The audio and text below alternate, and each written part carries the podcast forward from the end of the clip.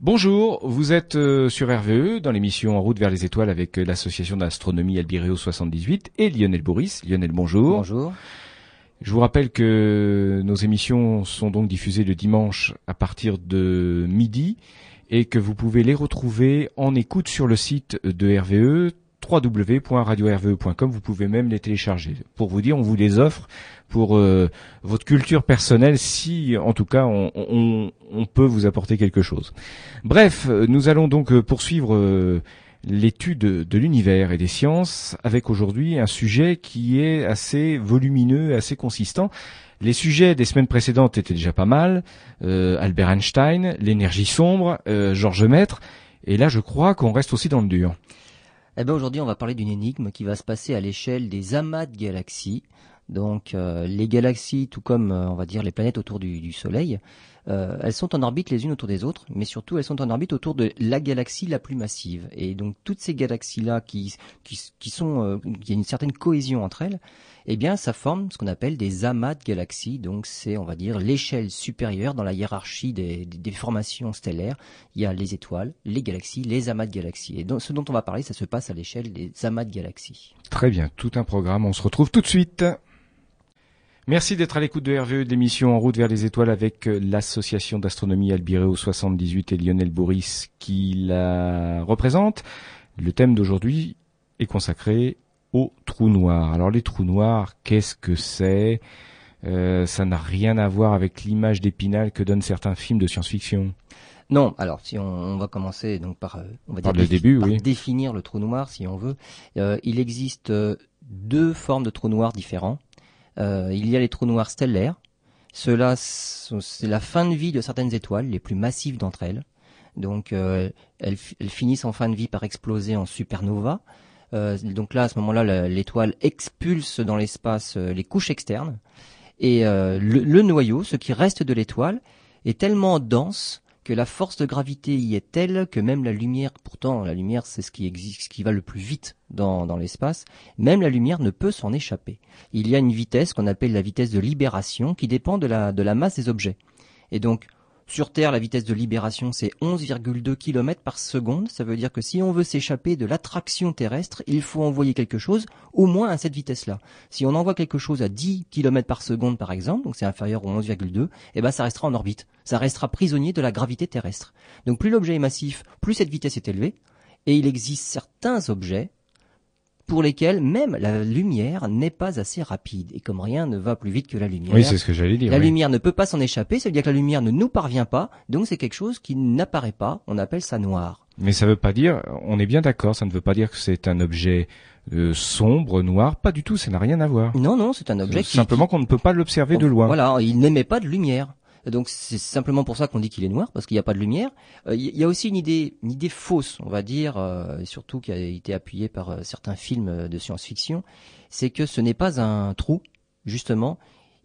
Pendant un moment, on a failli appeler ça gravastar, donc une étoile plutôt gravité. Il faut vraiment penser que c'est une étoile tellement, tellement dense que la gravité est très forte. Mais c'est une étoile, c'est une boule de matière. Il n'y a pas de trou, il n'y a pas de puits.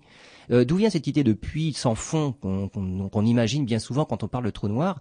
Eh bien, c'est simplement Albert Einstein qui nous l'a mis en tête, parce que pour lui, il expliquait la présence de matière par la courbure de l'espace.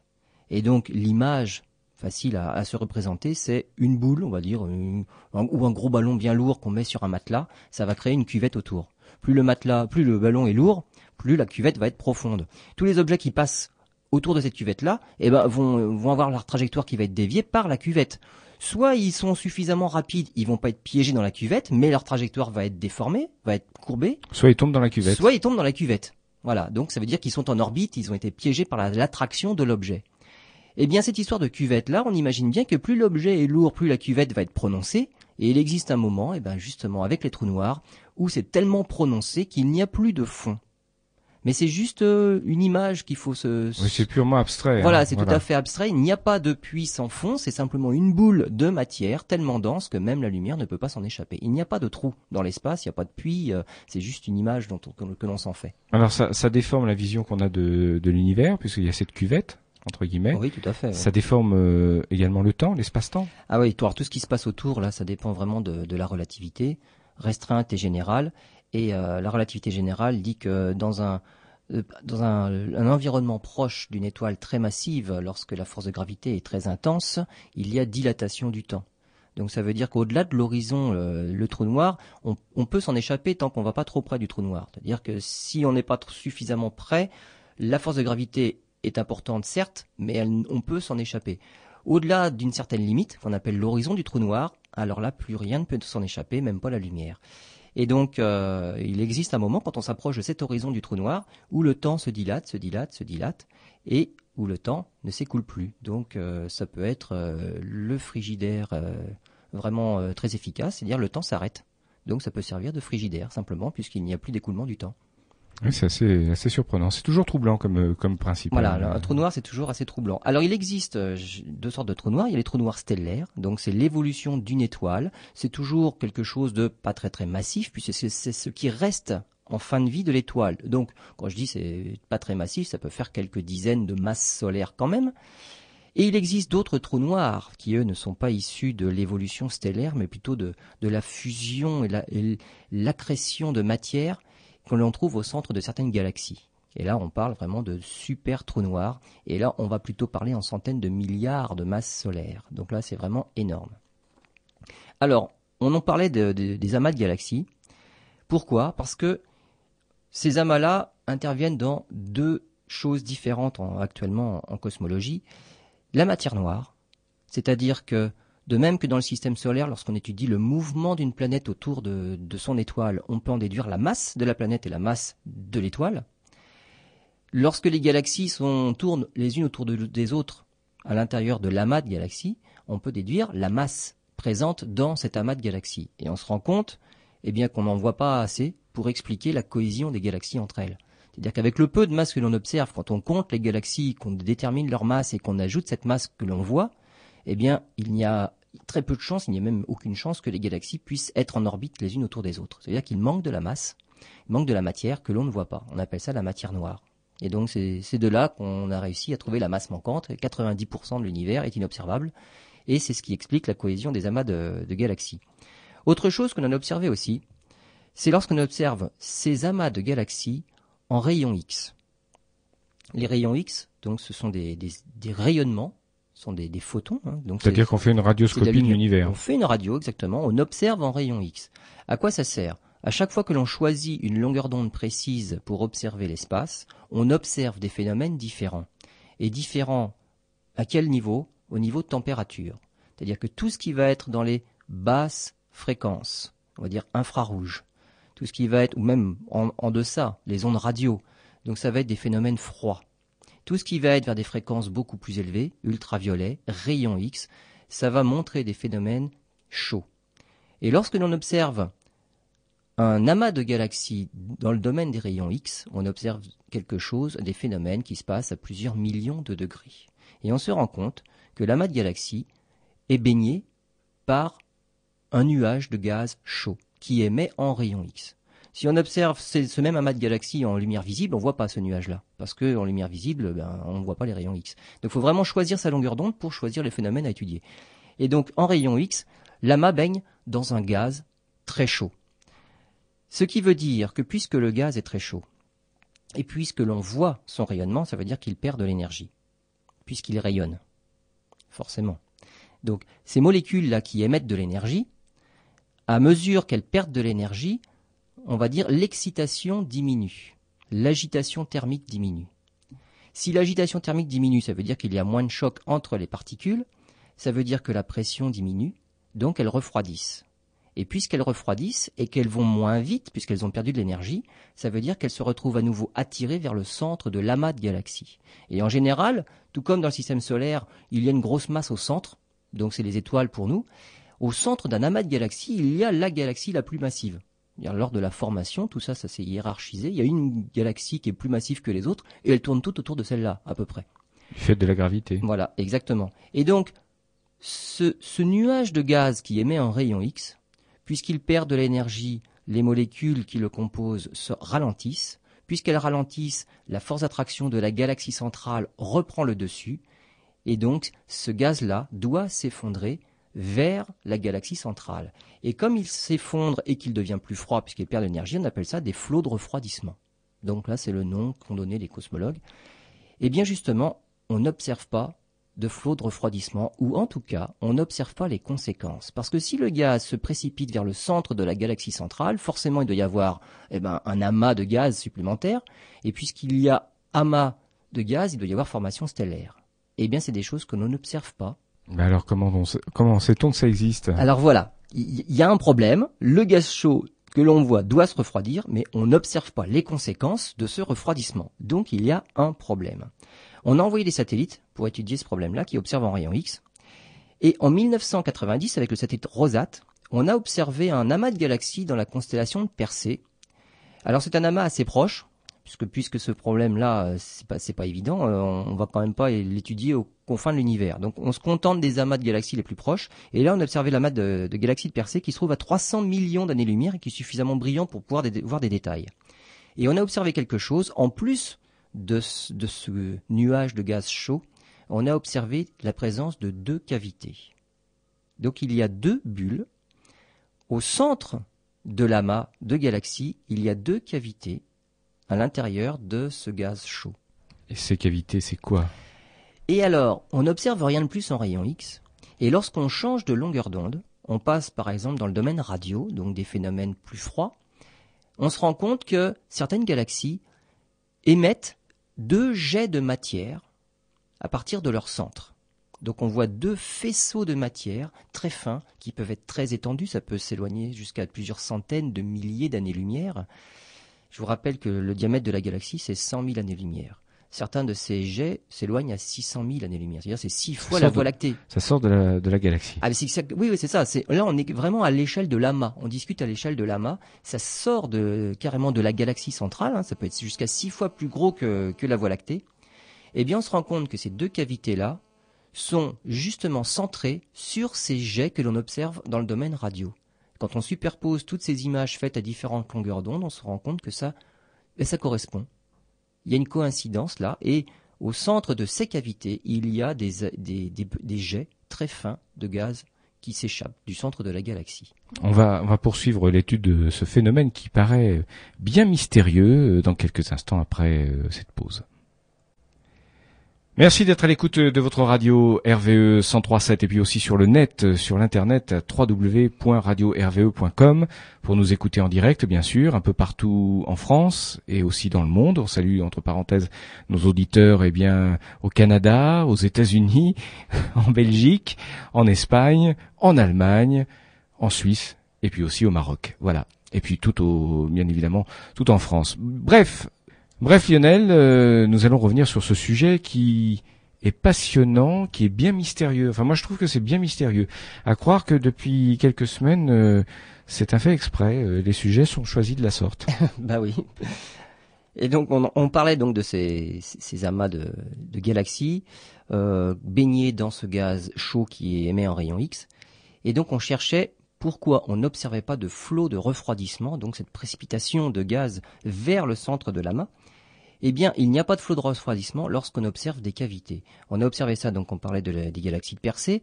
Notamment dans cet amas Persée, il y a une galaxie centrale qui s'appelle NGC 1275. Alors pourquoi NGC On dirait qu'il y a des, des, noms un petit peu, un petit peu barbares. NGC, c'est New General Catalogue. Donc on a répertorié tous les objets du ciel dans des catalogues.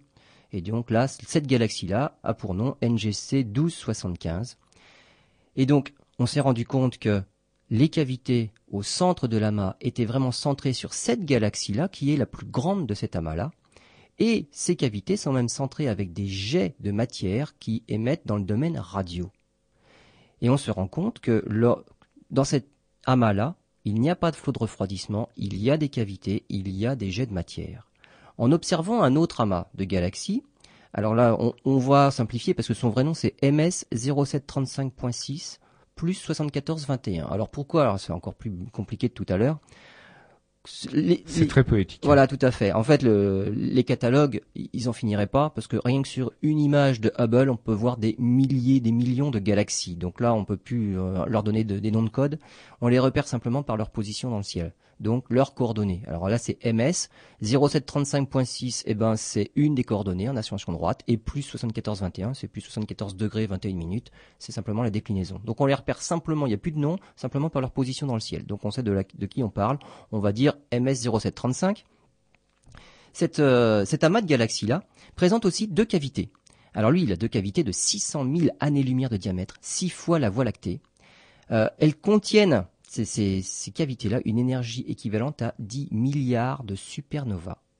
Et il n'existe pas non plus de flot de refroidissement dans cet amas. À chaque fois que l'on voit des cavités, le gaz, c'est comme s'il ne pouvait plus s'effondrer vers le centre de la galaxie centrale. Voilà, si j'ai bien résumé, si j'ai bien compris, euh, au stade de cette émission, euh, les comment dirais-je, les flots de refroidissement ce sont des, des gaz qui s'échappent de, de, ces cavités, on est d'accord? Le flot de refroidissement, c'est le gaz de la map qui, qui devrait s'effondrer vers le centre de la galaxie. D'accord. Et on n'observe pas ce flot de refroidissement lorsque l'on observe les cavités. Donc, il semblerait que ce soit lié. Flot de refroidissement parce qu'effectivement ça, ça, ça induit une, une un abaissement progressif de la température. Tout à fait, tout à fait. Ce qu'il faut savoir, c'est que la température est un phénomène un petit peu particulier, peut-être qu'on ne s'imagine pas assez. C'est euh, c'est la proportion de molécules euh, agitées dans un liquide ou dans un gaz, peu importe. Et donc à chaque, température, il y a une vitesse d'agitation, l'agitation euh, moléculaire. On appelle ça l'agitation thermique justement. Si vous chauffez quelque chose, ce que vous faites, c'est que vous agitez d'autant plus les particules qui, qui, composent cette matière-là. Et par exemple, pour un liquide, lorsque vous faites chauffer le liquide, vous agitez de plus en plus les molécules. Il arrive un moment où elles sont tellement rapides qu'elles s'échappent du liquide, elles deviennent gazeuses. C'est simplement ça. À l'inverse, si vous voulez ralentir l'agitation moléculaire, eh bien, ça refroidit. Et donc les particules s'agitent de moins en moins. Et il existe pour une fois en physique quelque chose d'absolu, c'est la température absolue. C'est-à-dire qu'on ne pourra pas abaisser la température en deçà du moment où les particules ne bougent plus. Voilà, c'est ce que j'allais dire. Les particules ne bougent plus, donc c'est le zéro absolu. Voilà. Et c'est lorsque les particules sont immobiles on peut pas aller en dessous de l'immobilité, eh bien là, on a décrété que c'était le zéro absolu. Ça correspond à la température la plus basse que l'on peut atteindre, c'est moins 273 degrés.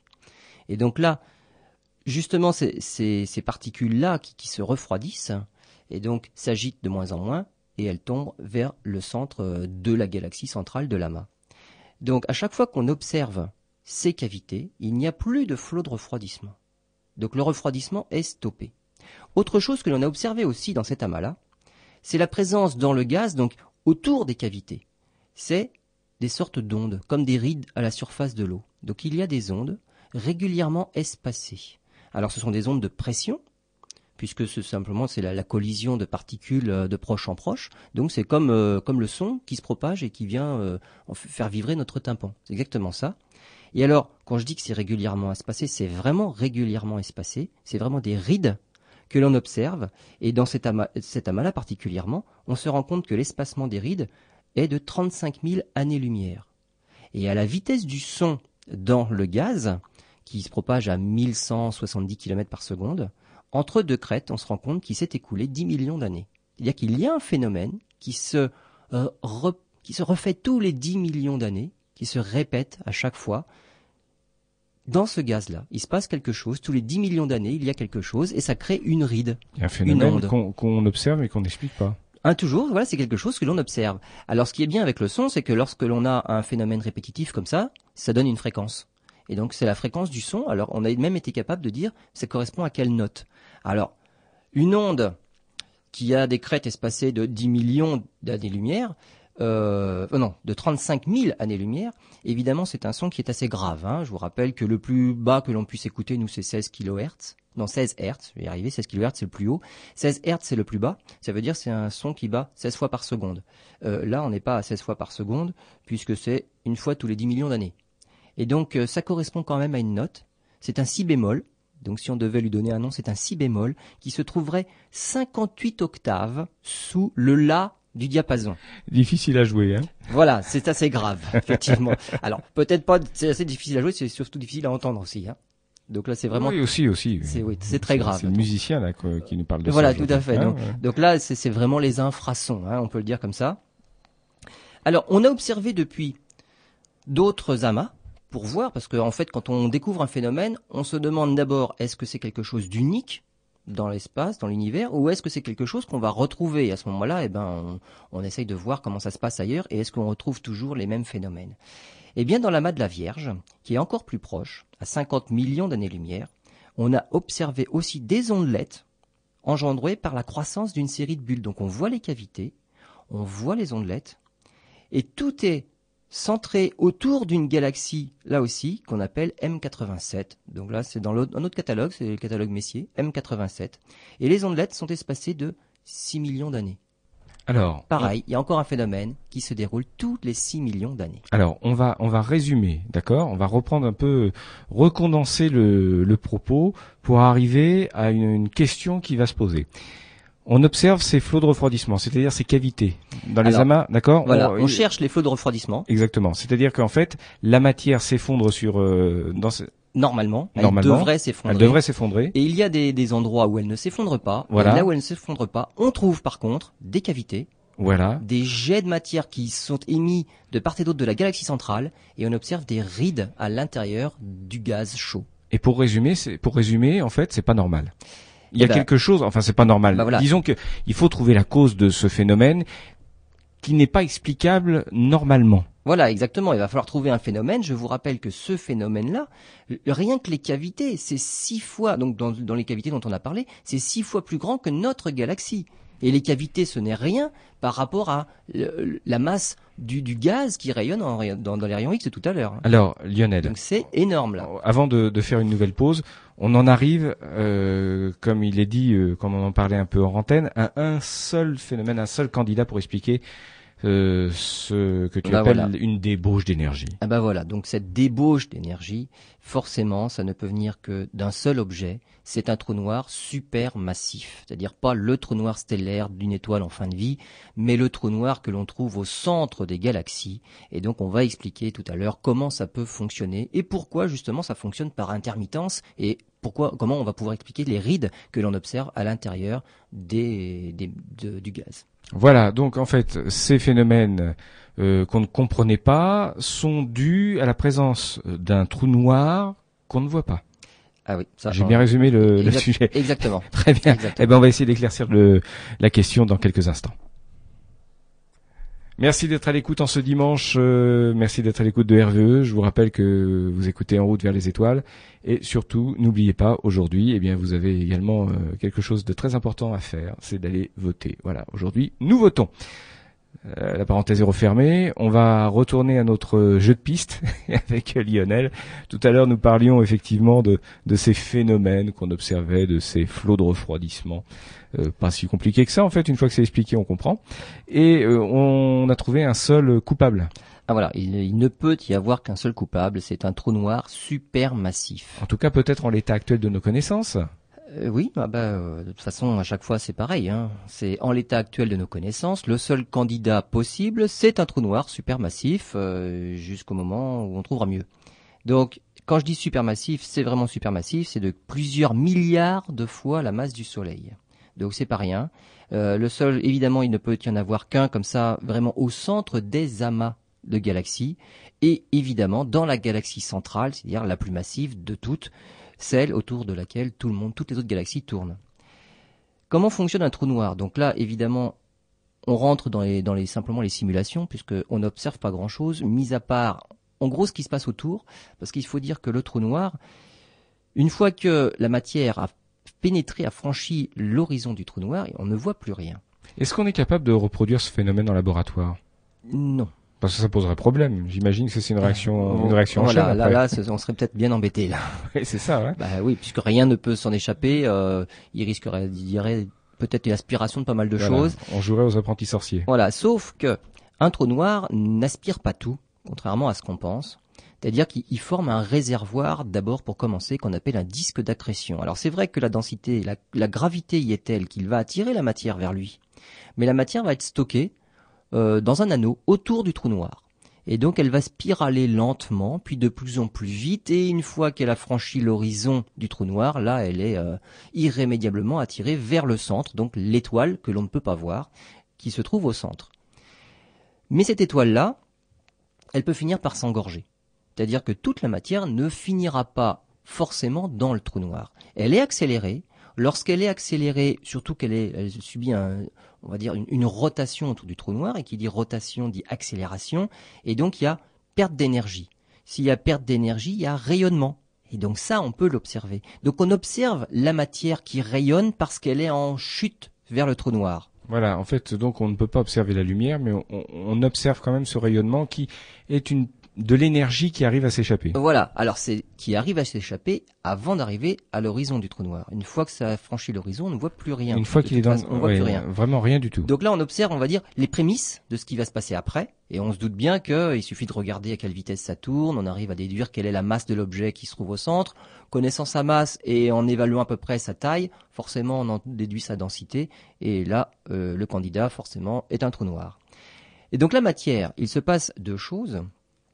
Le trou noir donc attire la matière, elle se met en orbite autour du trou noir, tout comme les planètes autour du Soleil, et ça forme un disque d'accrétion. Donc il accrète la matière autour de lui, donc ça forme un disque d'accrétion. Et autre chose aussi, cette matière qui est enroulée, qui spirale de plus en plus vite, elle est entortillée dans le champ magnétique du trou noir. Il est aussi doté d'un champ magnétique, c'est une étoile finalement normale, sauf qu'elle est beaucoup plus dense que les autres, mais il y a un champ magnétique qui enroule cette matière-là et qui arrive à la confiner sous la forme de deux pinceaux de matière extrêmement fins, à l'échelle d'une galaxie en tout cas, et qui sont réémis selon l'axe d'épaule, suivant l'axe d'épaule du trou noir. Donc de chaque côté du trou noir, on imagine c'est une étoile en train de tourner, elle enroule la matière autour d'elle, et une partie de cette matière qui n'est pas engloutie est rééjectée suivant deux jets qui sont simplement alignés avec l'épaule du trou noir. C'est l'axe de rotation. Et c'est ces jets-là que l'on observe dans le rayonnement radio. Le trou noir, lui, on ne peut pas l'observer. On s'est rendu compte aussi de, plusieurs choses. Que euh, la matière qui est engloutie ou la matière qui est éjectée dépend de la vitesse de rotation du trou noir. Alors, l'accrétion est d'autant plus, on va dire, l'accrétion augmente avec la rotation, c'est-à-dire que plus un trou noir est rapide et euh, plus, plus, la matière qu'il y a autour va être importante, ça va, être de plus en plus dense. Les trous noirs qui tournent lentement engloutissent pratiquement l'essentiel du gaz accrété, parce qu'eux, ils prennent leur temps. Alors que les trous noirs qui tournent très rapidement, on va dire, il y a une espèce de force centrifuge là qui fait qu'il y a une partie de la matière qui n'est pas accrétée, et même pour les plus rapides d'entre eux, ils arrivent à rééjecter jusqu'à un quart de la matière qu'ils ont accrétée. Donc ils attirent de la matière, mais ils tournent tellement vite qui finissent par en éjecter le quart. Ça, c'est un principe facile à comprendre. Voilà, ça on imagine bien. Vous êtes sur un manège, euh, vous tournez trop vite, voilà, euh, vous êtes éjecté du manège. Du manège Exactement. Et donc, ce qu'il faut bien se comprendre, c'est qu'un trou noir, c'est pas quelque chose de tout à inéluctable, on va dire. Et la matière, on peut la voir avant qu'elle tombe dessus. Il y a une partie de la matière qui ne finit pas engloutie dans le trou noir et elle s'éjecte sous forme de jet de part et d'autre de l'axe de rotation, donc du pôle, des pôles du trou noir. Et ces jets alors sont, tellement condensés par, on pense que c'est quand même c'est dû au champ magnétique, donc qui est complètement torsadé. Et les jets de matière qui sont enroulés, enfin qui sont confinés à l'intérieur de, ces torsades de champ magnétique là, sont se propagent très très très vite. Certains même se propagent à des vitesses très proches de celles de la lumière. Et ces pinceaux-là, on peut les observer jusqu'à des centaines de milliers d'années-lumière. Centaines de milliers d'années-lumière, c'est à nouveau, c'est des centaines de... C'est quelques fois le diamètre de notre galaxie. Hein. Notre galaxie, c'est 100 000 années-lumière. Donc des centaines de milliers d'années-lumière, c'est plusieurs fois la taille de notre galaxie. Donc là, on est vraiment toujours à l'échelle de l'amas de galaxies. Hein. Notre galaxie est toute petite par rapport à tout ça. Ces jets-là, qui sont éjectés à l'intérieur de l'amas de galaxies, ils sont éjectés dans le gaz dont on parlait tout à l'heure. Le gaz qui rayonne, le gaz chaud, là, qui rayonne en, en rayonnement X. Et donc, ces jets-là finissent par disperser le gaz qui aurait tendance à s'écraser, à se, diriger vers le centre du trou noir. Et à ce moment-là, on va dire, le gaz finit par disperser les jets, et donc ça va former la cavité. Ça va former les cavités. Donc voilà l'explication des cavités. Les cavités, en fait, on va dire, c'est les jets de matière qui sont émis par le trou noir, qui percutent le gaz chaud qui, se trouve à l'intérieur de la de galaxie. Donc ça forme les cavités. Au bout d'un moment, jets, mais très très loin, hein, donc euh, plusieurs fois le diamètre de notre galaxie, au bout d'une certaine distance, les jets sont suffisamment stoppés par le gaz et donc ça forme des cavités et les jets, on ne les voit plus s'étendre plus loin. Donc voilà l'histoire des cavités. Alors maintenant, on va pouvoir essayer de voir ce qu'il se passe puisqu'on n'a toujours pas expliqué les rides à l'intérieur du nuage. Alors, ce qui se passe au tout début de l'histoire, il y a le gaz de l'amas qui est très chaud. Au cœur de cet amas, il y a une galaxie massive qui, elle, est dotée d'un trou noir central supermassif. En se refroidissant, le gaz se précipite vers le centre de la galaxie centrale, et donc il finit par s'enrouler autour du trou noir central. Le trou noir en prend une partie, il en éjecte une autre. Qui crée des étoiles. Qui crée. Alors, il y a une partie qui va créer des étoiles, mais les jets de matière, en fait, le, trou noir va créer des jets de matière qui vont apparaître, et ces jets de matière vont créer des cavités qui vont stopper l'effondrement du gaz. Et donc, ce qui se passe, c'est que tout à l'heure, j'ai dit que le trou noir attirait la matière, mais là, si les jets de matière qui sont émis par le trou noir stoppent l'arrivée du gaz, ça veut dire que le trou noir est en train de couper son alimentation. Il empêche le gaz de s'accréter à nouveau à cause des jets de matière qui empêchent le gaz de se précipiter vers le centre de la galaxie dans laquelle il se trouve. Et donc ça veut dire que, en stoppant la chute du gaz, le trou noir étouffe sa source d'alimentation, il devient inactif et les jets de gaz, les jets de matière stoppent. Des centaines de millions d'années plus tard, le gaz dans les régions centrales est suffisamment refroidi à nouveau et le cycle recommence. Ça veut dire que ces cavités-là, elles apparaissent par période. Ces jets de matière qui sont émis par les trous noirs, ils sont émis, on va dire, sporadiquement, pendant quelque temps. Une fois que ces jets de matière-là empêchent le gaz de s'effondrer, le trou noir n'a plus de source d'alimentation, les jets disparaissent, le trou noir s'endort. Il est toujours présent, hein, ce trou noir est présent, la matière qui, le fabrique est toujours là. Mais le trou noir s'endort, il n'a plus d'activité, il n'y a plus de jet de matière. Puisqu'il n'y a plus de jet de matière, le gaz de la mat galaxie recommence à s'effondrer.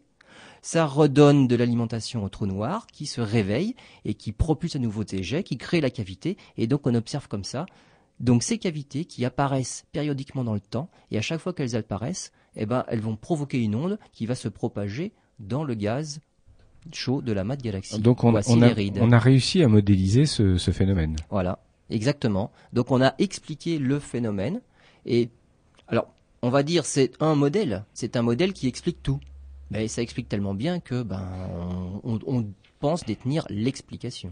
Alors dans une autre émission, on parlait, on avait déjà parlé rapidement des, supernovas qui, qui d'une certaine façon euh, sèment dans l'espace et permettent la création de, de systèmes stellaires, d'étoiles et de planètes. Oui, Est-ce qu'on peut dire la même chose de ces trous noirs? Est-ce que ces trous noirs permettent la création euh, euh je dirais de nouvelles galaxies, de, de nouveaux groupes euh, amas d'étoiles?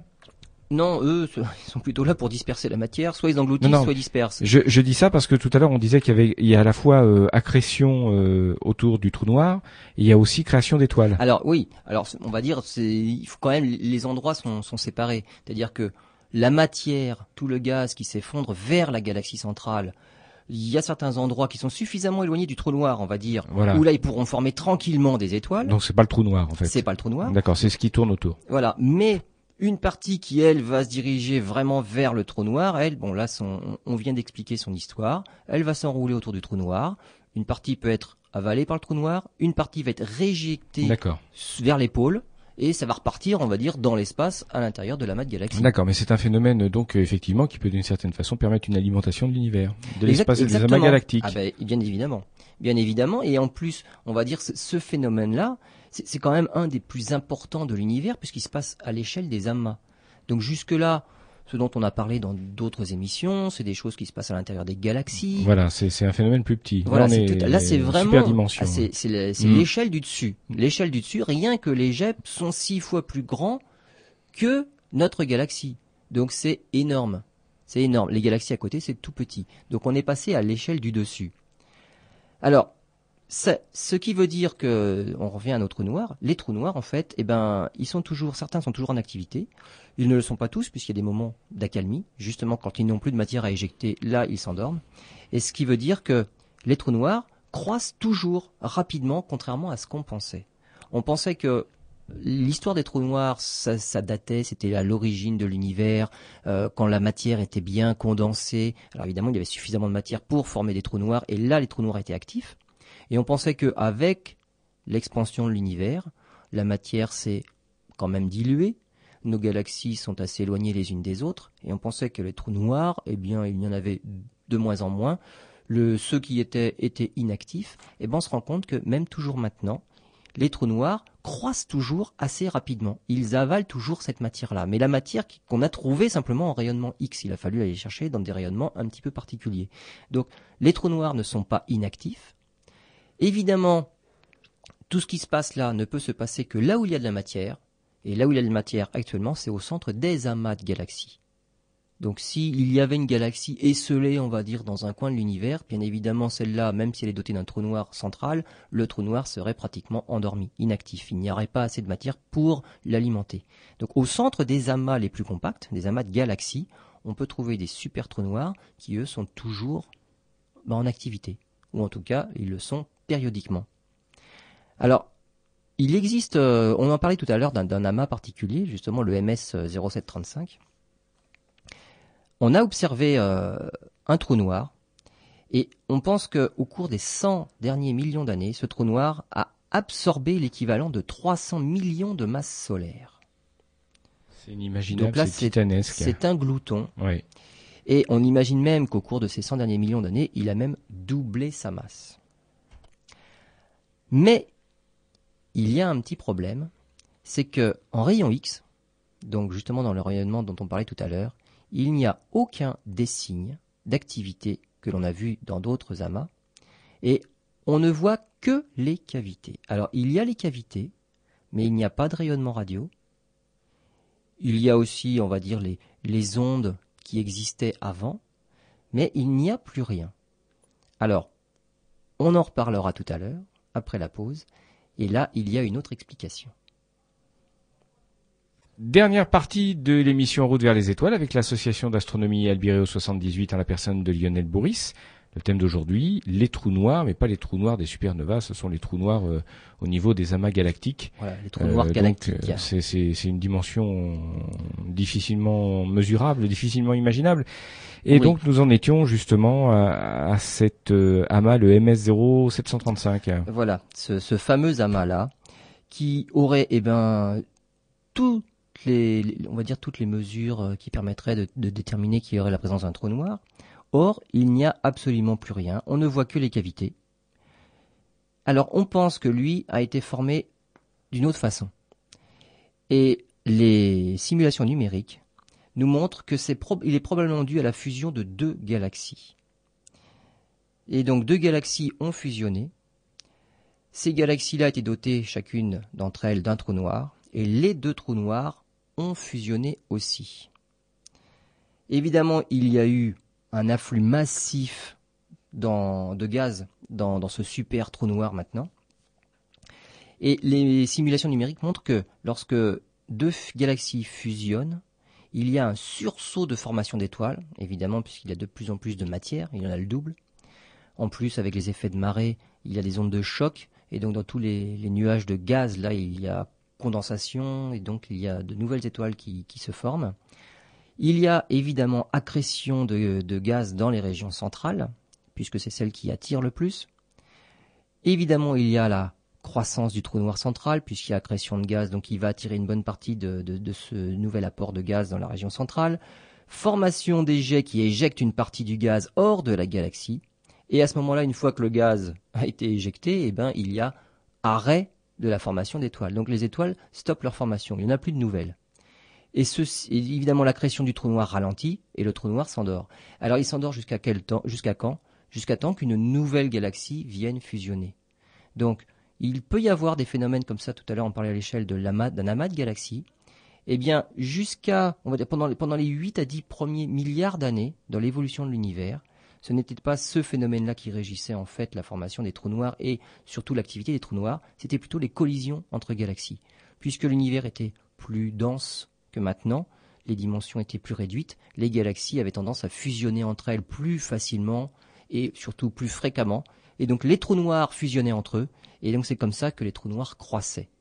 évidemment maintenant, on l'a dit, avec l'expansion de l'univers, tout cela s'est dilué, la fusion des galaxies est devenue de plus en plus rare, ce serait vraiment une coïncidence que deux galaxies se percutent. Euh, il y en a toujours, hein, notre Voie lactée a disséminé. Oui, ça, arrive euh, quand même. Hein. Voilà, ça arrive. Mais disons que là, ce serait vraiment très très très improbable que deux super galaxies arrivent en collision actuellement et leur trou noir les trous noirs centrales de chacune des galaxies fusionnent entre eux. On a toujours des galaxies qui sont, on va dire, en fusion entre guillemets. Notre Voie lactée en a déchiqueté une autre.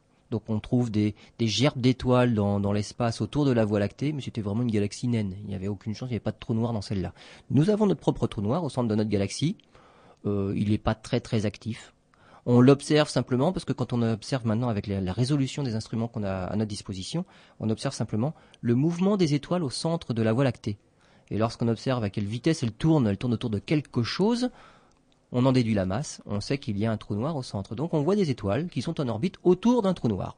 Voilà, c'est tout ce que l'on peut en dire. Et on est on est appelé à être aspiré par euh, ce trou noir? Non, non, nous pas du tout. Hein. Aucune aucune raison. Aucune, raison. Même les, étoiles proches du trou noir, hmm. elles sont, suffisamment lointaines. Elles tournent à la bonne vitesse, on va dire, pour ne pas être aspirées par le trou noir. Elles sont simplement en orbite autour d'une étoile supermassive qui s'appelle trou noir. Mais il faut il faut sauter de l'esprit cette image-là, le trou noir, c'est l'aspirateur. C'est, pas un aspirateur.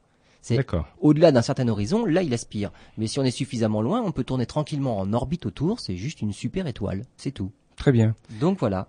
Et donc c'était tout pour vous dire que, eh bien, quand même, cette formation de trous noirs là, ce souffle des trous noirs, c'est quand même l'un des processus les plus importants dans l'univers, surtout au début de l'univers, juste pendant les dix premiers milliards d'années. Donc il faut continuer à les étudier parce qu'on aura des Exactement. des éléments sur euh, sur la création de, de l'univers. Exactement. Et ce n'est pas parce que on vient de dire que maintenant ça devient rarissime, on va dire, euh, dans, dans, à notre temps, qu'on ne peut plus en, observer. Il suffit de regarder loin dans l'espace pour observer ce qu'il se passait il y a longtemps. Et, eh là, on a tous les phénomènes que l'on veut à notre disposition. Et eh oui, puisqu'on fait un voyage dans le temps, puisque plus c'est loin, plus c'est vieux. Exactement. Donc l'univers, c'est vraiment un laboratoire. On a tout sous les yeux. Il suffit de regarder. Voilà, très bien, bah, sujet intéressant et, Lionel Bourris n'est pas si vieux que ça puisque en fait il est à moins de, de 2 mètres de moi, donc euh, je le vois encore très jeune. Ah, voilà, très bien dans cette émission. Merci Lionel pour euh, ce sujet fort dense, hein, encore une fois. Mais, mais qui, qui fait partie de l'univers. Et si on n'aborde pas ces sujets, évidemment, c'est comme si on laissait des pages immenses, importantes euh, de côté. On peut pas on ne peut pas les ignorer. Oui, et puis c'est aussi pour pour démystifier un peu tout, tout ce que l'on dit, enfin tout ce que l'on pense, l'on croit savoir autour des trous noirs. Ce sont des, on va dire, des, des, astres un petit peu particuliers, mais ce sont des étoiles, on va dire, des étoiles supermassives. Et donc il faut en parler simplement pour euh, pour voir les conséquences, mais il n'y a rien d'extraordinaire euh, là-dessus. Merci Lionel. On rappelle euh, l'adresse du site internet de l'association Albireo 78. Eh bien, Albireo se trouve au www.albireo78.com. Vous pouvez nous poser vos questions ou bien à la radio directement. Effectivement, et puis retrouver les émissions en podcast et téléchargement sur le site de euh, www.radiorve.com. Merci, à la semaine prochaine.